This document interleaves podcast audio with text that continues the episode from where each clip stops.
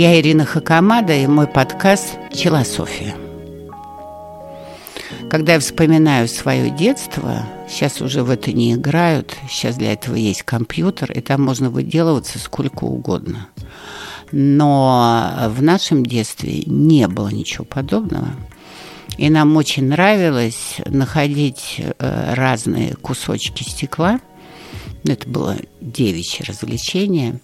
И мы подгоняли эти стеклышки, не ломая их, а именно нужно как-то было, естественно, их сложить. Эм, выкладывали их в песок и добивались того, что появлялся узор – разноцветные, ну, типа современной мандалы, да? Вот, а потом мы этот секрет, мы это называли секретом, мы его закапывали, и каждая девчонка знала, где, в каком месте у нее секрет.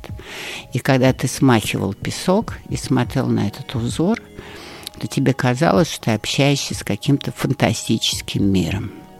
И очень нравились э, трубочки, в которые можно было смотреть ее крутить, а там э, то же самое, разноцветные стеклышки э, крутились и э, превращались в определенные узоры.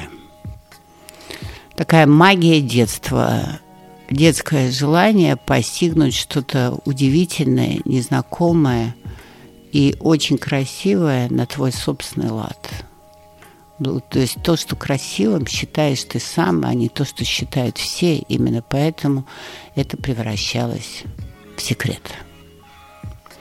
Если посмотреть на современную жизнь, то она вся пронизана такими узорами. Например, гора очень похожа на дракона и становится местом паломничества – или деревья, благодаря подмыванию песка на том же Байкале, оголяются их корни. Это место называют священным, а эти деревья называют шагающими деревьями, и все их фотографируют. Или высохшие соленые озера, белые-белые-белые посреди пустыни – и на них оставшиеся высохшие деревья, которые приобретают странный фантастический вид – и людям кажется, что это какой-то узор, который говорит о чем-то очень давнем, древнем и несет какое-то послание. Многие загадывают желание. Или столовая гора в Кейптауне, которая похожа на плоский стол, причем огромной высоты.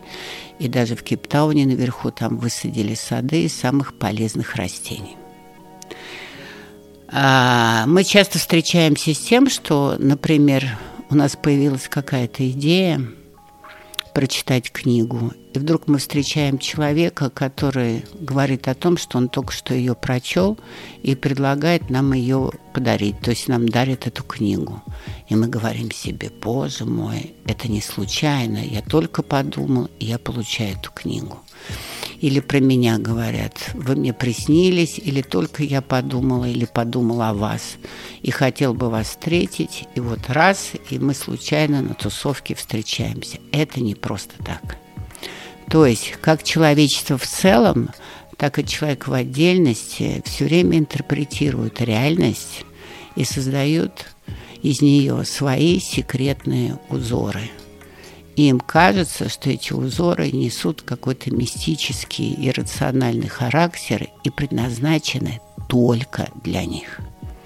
Если поговорить с учеными, то ученые быстро уничтожат э, весь флер загадочности этих узоров. Скажут, гора под влиянием климата, вет, ветров и воды приобрела случайно такой вид. Этот человек видит в ней дракона – а если бы он никогда в жизни не видел дракона на картинках, то он бы эту гору с этим не ассоциировал. Когда у вас случайные события совпадают, то это тоже случайно. Ну, так бывает. Хакамада часто бывает на тусовках, и вы ходите на тусовках. Ну вот взяли и встретились.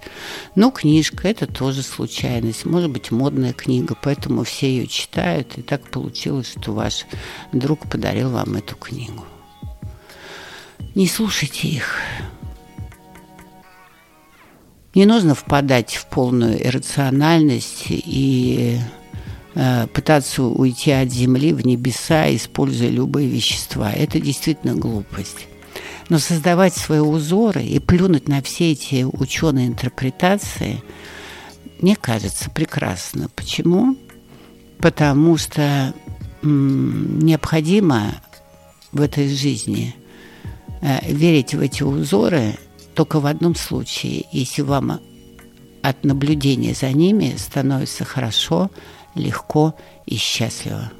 И это прекрасно. В вашем субъективном мире появляются свои собственные узоры. И это ваш большой, прекрасный секрет от всех окружающих.